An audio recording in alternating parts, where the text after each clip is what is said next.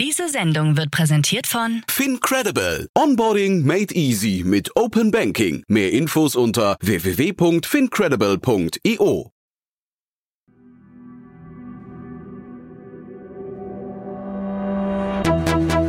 Startup Insider. Herzlich willkommen zu Startup Insider Investments und Exits. Mein Name ist Jan Thomas und ihr wisst ja, wir begrüßen hier jeden Morgen die wichtigsten Investorinnen und Investoren aus Deutschland, Österreich und aus der Schweiz und sprechen über Finanzierungsrunden, ja, und über Exits und über alles, was wichtig ist oder wichtig wird aus Sicht der Investorinnen und Investoren. Und heute bei uns zu Gast Jenny Dreier von Ecote Ventures und Eva Spannagel, Co-Gründerin von Klimatos und Angel-Investorin für Sequoia. Und äh, ja, wir haben gemeinsam zwei tolle Runden besprochen. Eine, die kennen wir hier schon aus dem Podcast, aber aus einer ganz, ganz alten Folge. Da gab es ein Update und das andere ein sehr spannendes Unternehmen, das einen ja aus meiner Sicht sehr überlaufenden Markt adressiert. Aber auch da gibt's gute Gründe, wie wir gleich hören werden, von Jenny Dreier, Equity Ventures und Eva Spannagel von Klimatus und Sequoia. Viel Spaß dabei. Heute zu Gast Eva Spannagel, Co-Founder von Klimatos und Sequoia Scout. Sequoia Capital ist ein globaler Multistage-Fonds, der weltweit investiert. Wir Sequoia Scouts investieren als Angels sehr Early Stage, also in Business Angel Runden, aber auch bis zur Series A, Tickets zwischen 20 und 50k. Ich fokussiere mich dabei vor allem auf B2B SaaS, Fintech, Sustainability und freue mich von euch zu hören. und Jenny Dreier von EcoT Ventures. EcoT ist ein Multistage-Fonds, das heißt, wir investieren von frühphasigen Investments, Company Formation bis hoch zu 50 Millionen Euro Tickets, machen das Ganze in Europa und den USA und auch über ganz viele unterschiedliche Themen, sowohl im Konsumentenbereich mit Unternehmen wie Volt, B2B Software, mit Unternehmen wie Anydesk in Deutschland, mit Sitz in Stuttgart. Wir investieren viel in Fintech, Payrolls ist vielleicht einigen in Berlin ein Begriff und ich befasse mich vor allem mit äh, Themen rund um Frontier und Climate Tech. Wandelbots in Dresden, Robotics Space ist eine unserer Portfoliofirmen oder auch Exploration Company, die in München Space Tech machen.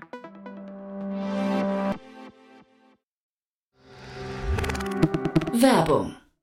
Hi, hier ist Nina, Content Managerin bei Startup Insider. Suchst du deine nächste große berufliche Herausforderung? Dann melde dich bei uns. Wir suchen aktiv nach neuen Teammitgliedern, die Startup Insider zum führenden Informationsmedium der deutschsprachigen Startup-Szene machen wollen. Aktuell suchen wir Sales Manager, Customer Success Manager, Finanzmanager sowie Werkstudenten in den Bereichen Sales, Product und Content. Aber auch wenn keine passende Stelle dabei ist, melde dich trotzdem bei uns. Wir suchen immer nach leidenschaftlichen Menschen, die mit Startup Insider Großes bewegen wollen. Also, um mehr zu erfahren und dich zu bewerben, geh jetzt ganz einfach auf startupinsider.de/slash insider. Investments und Exits. Cool. Hallo Eva, hallo Jenny. Freut mich sehr. Hallo Jan. Hallo. Toll, dass wir wieder sprechen. Und ey, ich habe es gerade schon gesagt, ich bin also Fan des einen Unternehmens, das wir gleich besprechen. Das andere kenne ich nicht, aber ich bin wirklich gespannt auf eure, äh, auf eure Einschätzung. Ich würde sagen, wir steigen direkt ein, oder? Klingt gut. Gerne. Ja. Dann, äh, ja, wer von euch beiden stellt die oder lüftet den, den Schleier des äh, Geheimnisses? Ich starte gerne mal als großer Fan von allem, was New Industrial ist. Wir sprechen heute über Daedalus, ähm, eine Firma aus Karlsruhe, wo eben auch diese Art Firmen sitzen, die ähm, hocheffiziente Mini-Fabriken herstellen für die äh, Präzisionsfertigung von, ähm, von Teilen ähm, in ganz unterschiedliche Industrien. Das kann vom Zahnrad über den Bolzen für eine Achterbahn, ähm, über äh, Zeiss ist zum Beispiel als Kunde gelistet. Also da ähm, geht es um eine ganz große Bandbreite an, ähm, ja, an Teilen, die, die sie prä äh, präzisionsfertigen ähm, über CNC-Maschinen. Und ähm, ja, ein ganz spannendes Unternehmen, wie ich finde, die wirklich produzieren, also in einer Halle 4000 Quadratmeter groß da unten ähm, tatsächlich, tatsächlich, ja, ähm, ein, ein physisches Produkt herstellen. Ich finde es so cool, dass du sagst, in Karlsruhe, wo, wo solche Firmen eben sitzen, weil ich hatte den Jonas Schneider hier mal zu Gast vor ungefähr zwei Jahren, glaube ich. Also den einen der Gründer oder den Gründer. Und der hat gesagt, er pendelt die ganze Zeit zwischen Karlsruhe und dem Silicon Valley, weil er also eben Teil des, des Unternehmens ähm, sitzt eben nicht in Karlsruhe, sondern weil er ist ja früher OpenAI-Mitarbeiter, ne? Er hat so eine, die Brücke quasi genau. in die in die alte Vergangenheit noch gebaut. Also das sollte auch überhaupt nicht despektierlich klingen. ähm, ich bin wirklich, ich bin, bin wirklich Fan von genau diesen Unternehmen. Äh, Jonas hat lange im Silicon Valley gelebt, genau, hat bei OpenAI an Roboterarmen gearbeitet, äh, hat da einen, einen Roboterarm entwickelt, der einen ähm, so, so einen Zauberwürfel lösen kann und hat da auch dieses Problem selbst erlebt. Also äh, sagte die die Fertigung von, von ja, Roboterarmen bei OpenAI hat oftmals daran oder ist daran, daran ins Stoppen gekommen, weil sie Präzisionsteile, also einzelne Teile einfach gefehlt haben. Und diese Teile haben sie in Auftrag gegeben bei so kleinen, so Mom-and-Pop-Shops, also so kleinen Handwerksbetrieben, die relativ manuell und relativ oldschool ähm, diese Teile produzieren. Und da kam ihm so die Idee auch für Daedalus, um ähm, das Ganze zu ja, effizienter zu gestalten. Also schneller, zuverlässiger, günstiger Präzisionsteile zu fertigen. Und die Idee ist schon ganz schön verrückt, muss man sagen, ne? Ja, also das ist eine Halle mit mit äh, CNC-Maschinen, ähm, so relativ ja große große Maschinen, die individuell produzieren. Ähm, das die die Magie hier, also diese CNC-Maschinen, das ist einfach was vom ja vom Band. Also das da, die Maschinen die Maschinen gibt es. Die die Magie quasi geschieht hier mit dem AI-Layer, den Daedalus hier entwickelt hat um die Planung der Produktion und die genaue, genauen Einstellungen der Maschinen und so weiter, ja, so effizient und autonom wie möglich zu gestalten. Mhm. Er hatte damals im Podcast so erzählt, damit man sich auch vorstellen kann, was überhaupt so diese Präzisionsbauteile sind. Das geht von Pumpensystemen irgendwie über Ventile, über Raketenbauteile. Also er sagte irgendwie so alles, was heute Handarbeit ist. Und das, er hat dann so die Analogie gezogen mit der Cloud, ne, dass man irgendwie, ähm, also im Prinzip diese, diese Mini-Fertigung von manchmal nur wenigen Teilen bis hin zu 100 Teilen, dass man die eben quasi dadurch skalieren kann mit ihren Systemen. Ne? Das fand ich total einen schönen Vergleich eigentlich. Ja, genau. Und ich glaube, das ist auch der, der äh, ja, Impact ähm, von, von der Lösung ist äh, für die, für die Gesamtwirtschaft wahnsinnig hoch, weil einfach diese Prozesse, die so unnötig ins Stocken geraten, Fertigungsprozesse ähm, und Produktionsprozesse durch äh, diese ja, äh, Automatisierung und, ähm, und schnellere Fertigung beschleunigt werden können. Und das ist ja ziemlich cool und glaube ich anwendbar eben ähm, in einem ganz, ganz breiten äh, Spektrum an, an Themen. Sie haben heute schon über 100 Kunden, ähm, große Namen sind dabei, aber auch Mittelständler und ähm, ich ich, ich glaube, der Markt ist, ist wirklich ja ziemlich ziemlich unbegrenzt. Ich glaube wirklich jeder jeder Betrieb, der irgendwas fertig braucht, diese Produktionsteile oder diese Präzisionsteile und ähm, damit ist da glaube ich nach oben hin ähm, alles möglich. Mhm. Jetzt müssen wir mal Eva reinholen, weil ja. ähm, man sieht ja schon Eva, Jenny und ich, wir sind scheinbar Fans. Ne? Schließt du dich da an oder hast du hast einen anderen Blick nochmal drauf? Ja, auf jeden Fall. Ähm, genau, also tatsächlich ähm, ja super spannende Firma ähm, und ich glaube was auch man noch dazu sagen kann, ist, dass natürlich da auch gerade aus Karlsruhe kommend auch, sag ich mal, Europa auch ein Standortvorteil sein kann, gerade auch in Deutschland, wo es ja viele Produktionsunternehmen gibt, sowohl SMBs als auch große Unternehmen, ähm, Enterprise. Das heißt, da ist der Markt, glaube ich, riesig und da auch erstmal, sag ich mal, Fuß zu fassen und hier entsprechend äh, diese Unternehmen dann auch ja zu enablen, zu unterstützen, ähm, ist, glaube ich, super interessant. Und äh, ja, also wie gesagt, äh, ich glaube, zum einen ist spannend, diese äh, sag ich mal, selber äh, ja diese automatisierten ähm, Fabriken auch zu erstellen und dann auch zu überlegen, was geht, ist denn da eigentlich über darüber hinaus noch eigentlich möglich. Mhm. Ich, weil du gerade sagst, Jenny, 100 Kunden. Ähm, der Jonas hatte damals erzählt, der Sales-Bereich, also der, der Sales-Prozess ist für sie relativ einfach, weil die Kunden sofort verstehen, was die Benefits sind, sagte er. Ne? Teile werden irgendwie schneller und günstiger, Lieferkette wird stabiler und so weiter. Also das klang irgendwie alles so nach einem, äh, also ich weiß gar nicht, wo die Probleme jetzt äh, bestehen könnten bei dem Unternehmen, oder? Ja, ich, ich, ich kann mir auch vorstellen, dass, ähm, dass der, der Verkaufsprozess da relativ einfach ist. Probiert es doch mal mit einem Teil aus und wenn es dann günstiger und schneller und zuverlässiger ist, dann, dann bleibt man eben bei der Lösung. Ähm, ja, Probleme würde ich es jetzt gar nicht nennen, aber ich denke, die Herausforderung bei sowas ist dann, ähm, wie skaliert man es ähm, am effizientesten? Also wie mhm. schafft man es, dass, ähm, dass äh, am Ende ist das ein Unternehmen, was ja viele Fabriken irgendwann ähm, führen wird und wie macht man das Ganze wirklich auch in, ähm, ja, in, einem, in, einem, in einem großen, äh, großen Umfang dann effizient? Wie finanziert man die Maschinen sinnvoll? Ähm, also dass sie vielleicht nicht alle auf dem Balance Sheet sitzen ähm, und so weiter. Ich glaube, da ist, das ist wie, wie, ja, wie bei einer klassischen Fabrik. Das ist so richtig ähm, Optimierung äh, in, in den, in den, äh, in den letzten Feinheiten, die da notwendig ist und die am Ende auch, ähm, ja, da wird sich viel, äh, wird, wird, wird viel noch über die Marge dann entscheiden. Mhm. Das heißt, ich glaube, das ist das Spannende bei so einem Unternehmen. Wie schafft man es ähm, hier auch als VC? Und über die Runde haben wir noch gar nicht gesprochen. 20 Millionen haben sie eingesammelt, nachdem sie schon mal von Edition und Costa auch geraced hatten. Im Y Combinator dabei waren jetzt nochmal von äh, NGP Cap.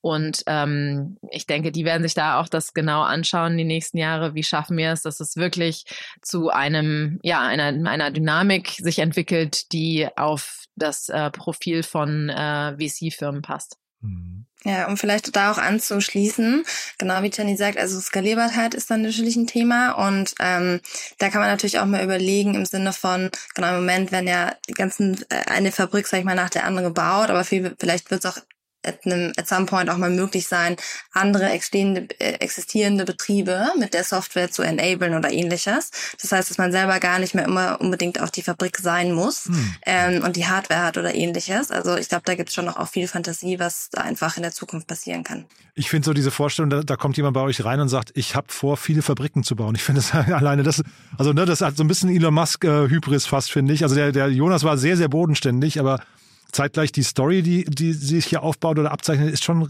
gigantisch eigentlich, weil er sprach auch von einem 100 Milliarden Markt insgesamt, ne? Ja, ich glaube auch, der Markt ist äh, riesig. Und ich, ich denke auch, dass viele, viele VCs sicherlich auch davon abgeschreckt ähm, äh, sind, wenn da jemand um die Ecke kommt und sagt, er möchte Fabriken bauen. Wir haben ja einige solcher Themen in unserem äh, Portfolio, auch bei Equity Ventures, also das beschreckt uns jetzt nicht per se ab, aber natürlich muss man da ganz genau reinschauen, wie finanziert man das, wie stellt man sich da auf? Und, und was bedeutet das eigentlich? Und, und wie gibt gibt es trotzdem eine Differenzierung über, über Technologie. Und ich glaube, hier kann man das ganz, ganz gut beschreiben als diesen AI-Layer, der ähm, die Produktionsplanung und, und ähm, ja, Steuerung macht. Ähm, aber das, das ist natürlich wichtig, weil ansonsten könnte sich ja jeder so ein paar CNC-Maschinen in eine Halle stellen und, äh, und, und, und Teile produzieren. Hm. Das ist halt nicht jeder einer der ersten Mitarbeiter von OpenAI, ne?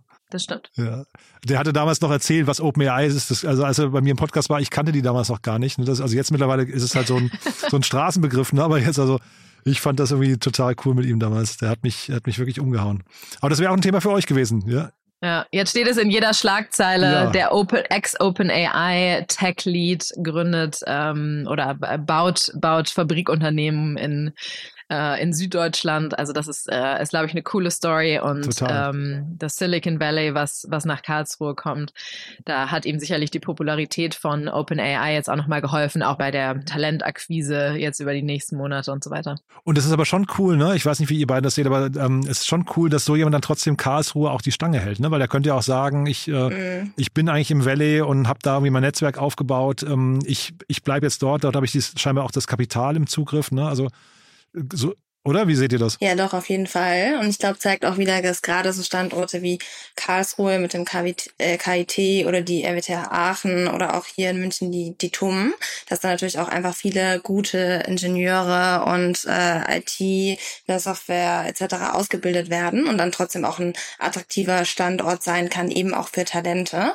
Ähm, ich glaube, das zeigt sich auf jeden Fall. Und auch für die Kunden, die ganzen deutschen Maschinenbauer, die da sitzen. Stimmt. Ähm die, da ist natürlich der direkte Kundenzugriff auch hilfreich. Und ich glaube, für viele dieser Kunden, wenn man sich jetzt vorstellt, man hat vielleicht eigentlich in einem Handwerksbetrieb um die Ecke produzieren lassen, ähm, dann ist einem vielleicht auch wichtig, dass das jetzt nicht in China produziert wird, sondern hm. ähm, äh, ja, man vielleicht mal vorbeikommen kann, sich das angucken kann und sich vergewissern kann, dass die kritischen Teile für die eigene Produktion ähm, ja auch in, in, einem, in einem sinnvollen Umfeld produziert werden.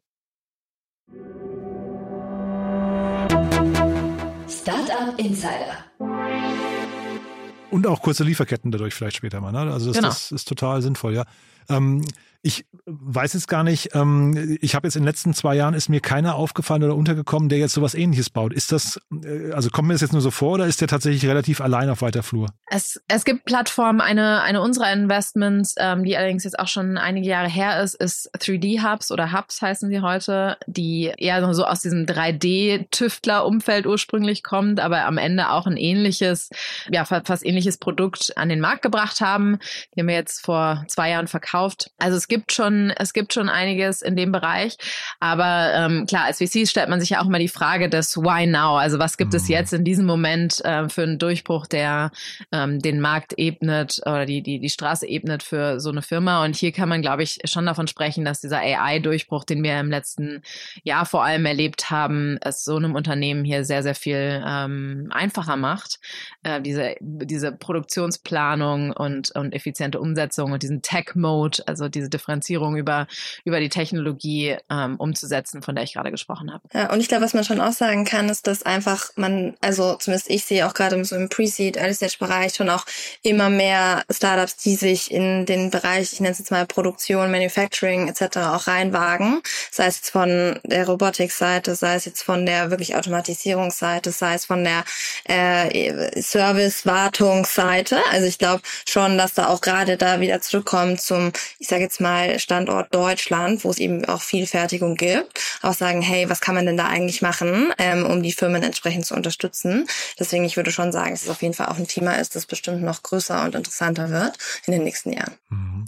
Ich nehme mal dieses Why Now als Brücke zum nächsten Thema, weil da habe ich mich tatsächlich gefragt, warum Why Now? Ja, also ähm, vielleicht können wir mal einsteigen, weil es ist eine spannende Runde, finde ich, riesengroß. Aber ich habe mich gefragt, ob, da, ob der Zug nicht eigentlich schon irgendwie, sagen wir mal, mindestens am Rollen ist. Ja. Ja, gerne. Ähm, genau, also vielleicht ganz kurz, äh, im zweiten möchten wir gerne über Phenom heute sprechen. Vielleicht erstmal ganz kurz, was ist denn Phenom? Phenom ist ein Fintech aus den Niederlanden und zwar eine sogenannte europäische Challenger Bank. Die wurde 2019 gegründet und fokussiert sich ganz stark auf Mittelstand, Freiberufler, Selbstständige und Co. Und genau das Interessante eben bei Phenom ist, dass sie wirklich äh, komplette Bandbreite an, an abdecken, würde ich mal sagen, an äh, typisches Bankkonto, also IBAN. Dann gibt es natürlich physische virtuelle Karten. Ähm, es gibt automatisierte Buchhaltung, Expense Management und Co. Ähm, und genau, das bieten die im Endeffekt als Gesamtservice an. Haben, ja, die sagen grundsätzlich im Moment so 85.000 Kunden ungefähr in ja den Niederlanden, Deutschland, Spanien, Frankreich, Italien und äh, verkaufen eben aber technisch gesehen in Gesamteuropa. Genau, und was du gerade angesprochen hast, äh, ja, spannende Runde auf jeden Fall. Äh, tatsächlich hat Phenom äh, vor kurzem eine 50 Millionen Euro Series B abgeschlossen. Ähm, super interessant war, war Co-led von dem äh, Investor Northone und auch den existierenden Investoren äh, General Catalyst und auch die existierenden Investoren wie Target Global, Cogito, Entre Capital etc. waren auch dabei. Also relativ große Runde. Und genau, du hast ja gesagt, äh, ja, ist das, was ist hier das Why Now? Ähm, ja, ich glaube, äh, interessante Frage. Ich war ja tatsächlich selber lange in einem Fintech und habe da viel äh, Expense Management auch gesehen. Und ich glaube, was man hier sagen kann, es stimmt schon, dass natürlich es einige, ich nenne es mal Challenger Banks da draußen gibt, aber dass einfach der Markt halt riesig ist und äh, da wird sich auch noch wahnsinnig viel tun, einfach in den nächsten Jahren. Und auch die Möglichkeiten, was man aus so einer Challenger Bank raus entwickeln kann, sind halt riesig. Ähm, und deswegen, ich glaube, wie gesagt, der Markt ist groß und da wird sich auch noch einiges tun. Ich habe gesehen, das sind eigentlich drei russische Gründer. Ne? Das Unternehmen ist auch in, in St. Petersburg gegründet worden. Ähm, ist das gerade sowas, so, so ein Trend auch, dass man versucht, das abzuschütteln? Oder wie, wie guckt man da als Investor drauf? Ähm, oder ist das völlig nebensächlich und das habe ich mir jetzt nur einfach ähm, äh, habe ich vielleicht wichtiger gemacht, als es ist. Ja, ja genau. Also ähm, klar guckt man auch drauf und äh, genau, Tenny kannst ja auch vielleicht nochmal drauf sagen, wie ihr auch da guckt. Also grundsätzlich klar ähm, guckt man da drauf. Bei dem Unternehmen ist ja so, dass die jetzt äh, vornehmlich auch in den Niederlanden sind und dort auch ihr, sag ich mal, festes Domizil haben und auch jetzt immer deutlich mehr Mitarbeiter auch dort haben. Ähm, deswegen man merkt es schon auch entsprechend natürlich dann dort, dass die auch versuchen, da sich mehr Richtung Niederlande auch zu bewegen. Aber natürlich ist es auch ein Thema, wenn man gerade sich auch so ein Unternehmen anguckt, wo auch Investoren drauf gucken und auch gucken, was ist da die Exposure auch nach Russland und was bedeutet das für die Firma und Co., dass es auf jeden Fall ein Thema ist. Ich denke, wir würden uns auch anschauen, also einerseits, wo ist die Firma, äh, wo, wo ist der Sitz der Firma, was, was bedeutet das für die auch Kapitalstruktur, was, was ist denn auch für andere Investoren mit drin? Das ist, äh, ist definitiv wichtig, gerade im Hinblick auf, auf Russland. Ähm, wo ist die, ähm, die, ja, wo sind die Banklizenzen auch äh, verankert? Also das ganze, die ganze Infrastruktur, gibt es da irgendwelche äh, Themen, die Kapitalflüsse vielleicht schwierig machen würden? Mhm. Das ist äh, definitiv ein Thema, was man sich genau anschauen müsste. Mhm. Und dann lass uns noch mal kurz reingehen in die, ähm, sagen wir, in die Möglichkeiten, in die Chancen des Unternehmens, weil ich hätte jetzt halt gedacht, dass dieser Markt so dicht ist mittlerweile. Ne? Also wir haben jetzt zum Beispiel hier in Berlin, ähm, also äh, Penta wurde ja übernommen von Konto. Allein da hat man schon gesehen, da ist eine Konsolidierung zugange. Jetzt kommt hier quasi jemand Neues um die Ecke, wo ich nicht weiß, sind die Differenzierungsmerkmale dann so einfach? Ja, tatsächlich gibt's da einige interessante Ansetzungspunkte. Also zum Thema Differenzierung, ich glaube, was man nicht vergessen darf bei dem ganzen Thema Challenger Bank, ist, dass das ja nicht nur mit einbegreift so ein typisches Bankkonto, sondern es gibt ja ganz viele additional Services, die man eben als Unternehmen, sei es als S&B oder als Startup nutzt. Also zum Beispiel auch wir im Unternehmen, in meinem Startup, nutzen äh, natürlich eine verschiedene Banken, mit denen wir arbeiten. Und das kann hingehen zu Expense Management, zu Invoice Management, zu dem ganzen Thema Lending kann sich das hinentwickeln. Auch sehr interessant gerade Treasury Management, Multibanking. Äh, wie ver verwalte ich eigentlich mein Geld? Ne? Cash Management, FP&A. Also die Lösungen oder die Möglichkeiten außenrum sind riesig und die meisten existierenden Banken wie so ein Konto, ein Wise oder ein Revolut bieten halt immer nur gewisse Teile im Moment an. Und äh, ich glaube, wie man sich da differenzieren kann, ist A, dass man eben ein sehr starkes Produktangebot äh, bietet. Also ich gebe ein ganz konkretes Beispiel. Zum Beispiel, ähm, ich bin in meinem Unternehmen bei Konto und äh, da konnte man sehr lange Zeit auch keine International Transfers machen und dann musste man immer ein extra Konto bei Wise aufsetzen. Super nervig als Gründer, weil du willst halt also du willst ja keine X-Konten haben, sondern du willst alles in einem haben. Mhm. Ähm, und ich glaube, das zeigt ganz gut, dass, ich gebe dir recht, von außen wirkt es so, als wären da ja schon ganz viele aktiv. Aber ich glaube, wenn man dann genauer mal reinkommt, merkt man, dass doch auch im Endeffekt die, die Angebots- oder die Lösungsbreite doch noch auch begrenzt ist. Und ich glaube, wenn man es da schafft, auch schnell zu agieren, das Unternehmen und eben auch, wie gesagt, in weitere äh, Angebote wie Treasury Management und Co. reinzugehen ähm, oder da auch zu kooperieren mit anderen, kann man da, glaube ich, schon auch noch ein sehr gutes und solides Business aufbauen. Ich denke auch, das ist vor allem, also es ist einerseits ein sehr großer Markt, aber daran merkt man eben auch, wie komplex die einzelnen Produktelemente auch sind. Mhm. Und ich glaube, das ähm, beschreibt auch, warum jetzt ähm, ja wahrscheinlich die einen sich stärker auf, auf, auf ein Segment mal fokussieren und dieses Produkt ausbauen und etablieren, bevor sie sich dann auch das nächste Thema ähm, annehmen, äh, des nächsten Themas annehmen. Und da, sie dadurch, äh, klar, die Challenger Banks sind alle schon, stehen in Konkurrenz zueinander, aber ähm, ja, steile These, vielleicht braucht es dann irgendwann eine Konsolidierung. Ähm, ich meine, mit Konto und Penta haben wir es jetzt schon gesehen, mhm. um es wirklich mit den, mit den großen etablierten Banken aufzunehmen. Es sind einfach komplexe Themen, komplexe Produkte, komplexe Unternehmen und Servicestrukturen. Ähm, da ist, glaube ich, das letzte Wort noch nicht gesprochen. Mhm. Ich bin ja gerade nochmal bei Crunchbase, habe mir nochmal kurz geschaut, Konto hat über 700 Millionen eingesammelt. Ne? Das heißt, ist das hinterher dann auch ein Kapitalspiel? Ich meine, jetzt die 50 Millionen hier ist natürlich auch schon ein Wort, aber müssen diese Unternehmen, die dann jetzt so große Märkte adressieren wollen und im Wettbewerb stehen, Geht es dann hinterher wirklich ums Kapital? Klar, zum gewissen Teil geht es ums Kapital, obwohl man, glaube ich, auch sagen kann, dass hier der Markt sich auch zum gewissen Teil irgendwo auch lokal zum einen aufteilen wird und zum anderen auch über Kundengruppen. Ne? Also was meine ich damit? Ähm, lokal, ähm, wir haben das auch bei Moss viel gesehen, dass du schon äh, gerade was das Thema Buchhaltung und Co. angeht, was natürlich damit direkt zusammenhängt, ähm, einfach unterschiedlich in verschiedenen Ländern gehandhabt wird. Das heißt, du brauchst andere Integrationen zu anderen Buchhaltungssystemen, zu anderen, äh, ja, auch ERP-Systemen und Co. Das heißt, du kannst auch, bei, so, bei den ganzen Firmen wird es wahrscheinlich auch so sein, dass die sich gewisse Märkte auch dann untereinander aufteilen und manche stärker sind in den einen Märkten, sag ich mal, schlechter in den anderen. Ähm, das ist eine. Und das zweite, wir haben ja auch gerade gesagt, die Finom konzentriert sich jetzt ganz stark eben auf SMBs und Selbstständige, aber da gibt es ja auch noch viele Unterschiede. Also im Sinne von Selbstständige sind ja meistens so auch dann, oder gibt es ja Ein-Mann-Betriebe, ähm, aber es gibt auch größere SMBs, bis, die bis zu 1000, 2000 Mitarbeiter haben. Irgendwann kommt Enterprise. Also ich will nur sagen, es ist, wird auch bestimmt so sein, dass sich die ganzen Challenger-Banks dann auch einfach in den Kundengruppen sich äh, die, die, sag ich mal, den Markt untereinander aufteilen wird. Aber ja, zurückkommen zu der Frage, klar, äh, ist auf jeden Fall auch ein Kapitalgame, das natürlich hilft, auch schnell zu wachsen. Hm. Ich bin halt mit der Wechselwilligkeit von diesen ganzen Kunden nicht so ganz sicher, wie schnell das. Ne, wir hatten ja eben bei Daedalus haben wir ja darüber gesprochen, Sales total einfach, weil man kann es immer schnell probieren.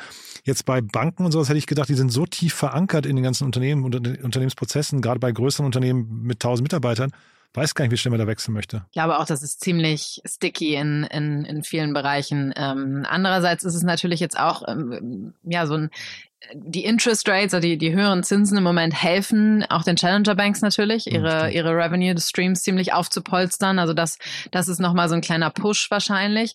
Aber man, man sieht es auch im Moment, ähm, dass natürlich jede Bank mit nochmal höheren Zinsen wirbt und sie sich da alle versuchen, nochmal um so einen kleinen Prozentpunkt gegenseitig zu schlagen. Also da, ähm, das ist, das ist wahrscheinlich der eine Weg, um, um Kunden zu gewinnen. Gerade die, die vielleicht, ähm, wenn ich mir jetzt vorstelle, ich bin ein Startup, habe hab gerade eine Runde geraced ähm, und wo ich meine, weiß ich nicht, 10 Millionen hinlege und, ähm, und wo ich dann, wo ich dann die besten Zinsen bekomme, das ist durchaus ein Faktor, der mir auch diesen Schmerz des Wechselns vielleicht ähm, mhm. äh, ja trotzdem nicht vermiest. Mhm. Und ich würde auch gleich unterscheiden zwischen Unternehmen, die zum ersten Mal überhaupt ein Bankkonto eröffnen, aka ein Startup, äh, das zum ersten Mal überhaupt ein Bankkonto braucht. Mhm. Ich glaube, da ist es eher so, dass man sich dann verschiedene anguckt und sagt, hey, äh, wo, also vor allem Challenger Banks und dann äh, sagt, okay, wo kriege ich denn das beste Angebot? Und dann gebe ich recht, dann ist, glaube ich, schon recht sticky, weil auch, ich merke es ja auch bei unserem Unternehmen, du hast halt keine Lust dann, äh, gerade wenn du auch mit Buchhaltung und einem Steuerberater und alles irgendwie aufgesetzt hast, möchtest du das natürlich jetzt nicht irgendwie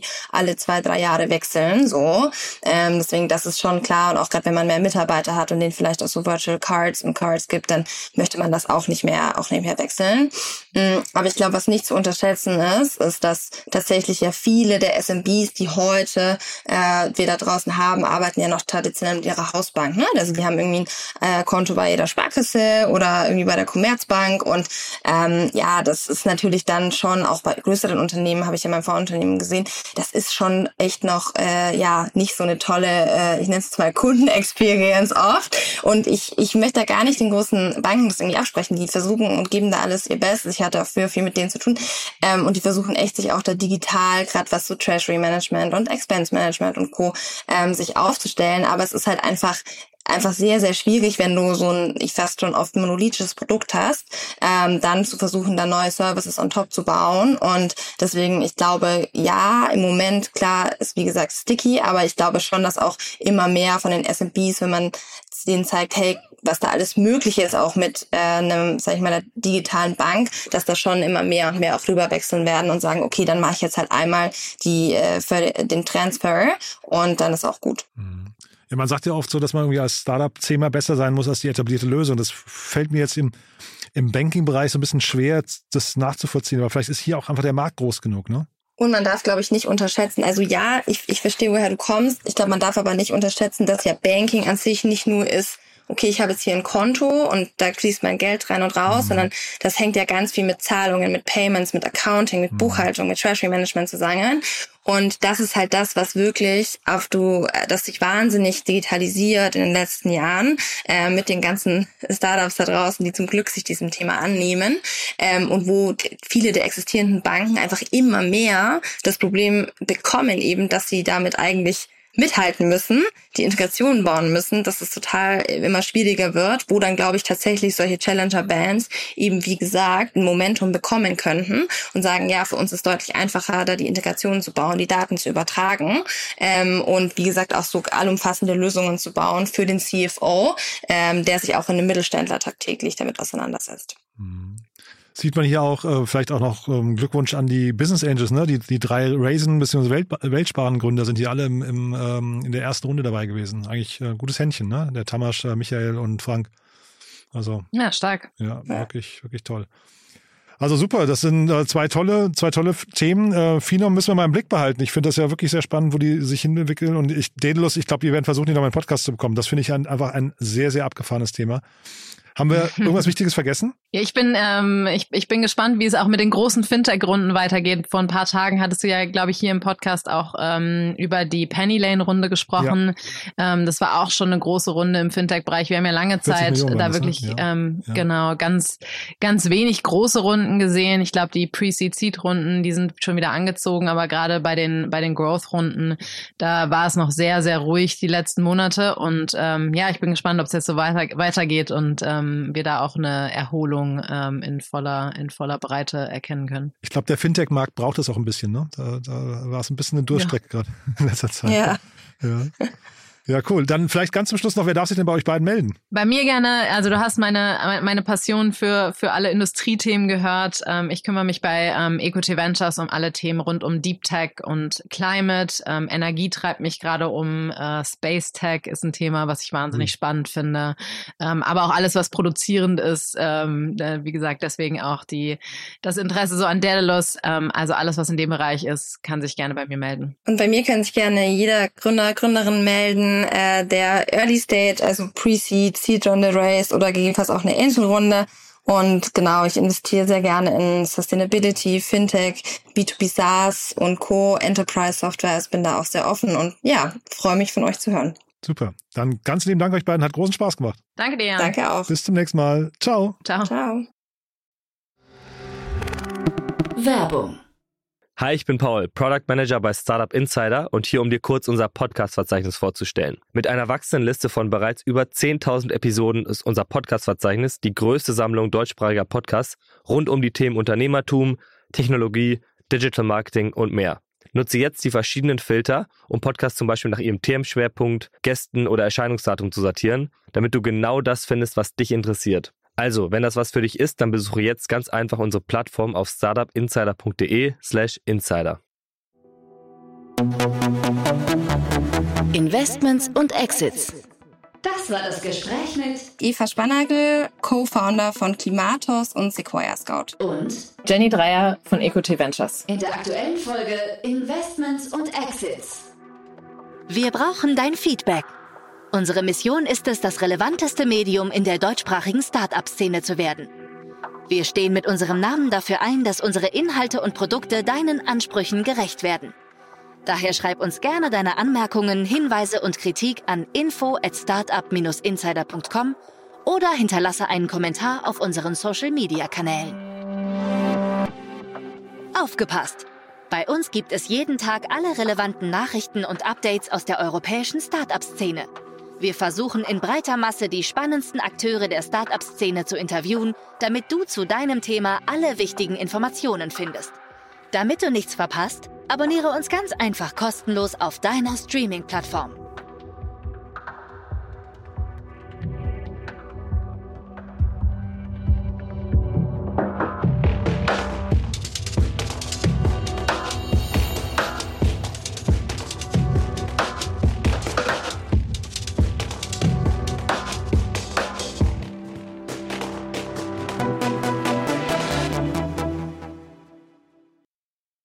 Sendung wurde präsentiert von Fincredible. Onboarding made easy mit Open Banking. Mehr Infos unter www.fincredible.io.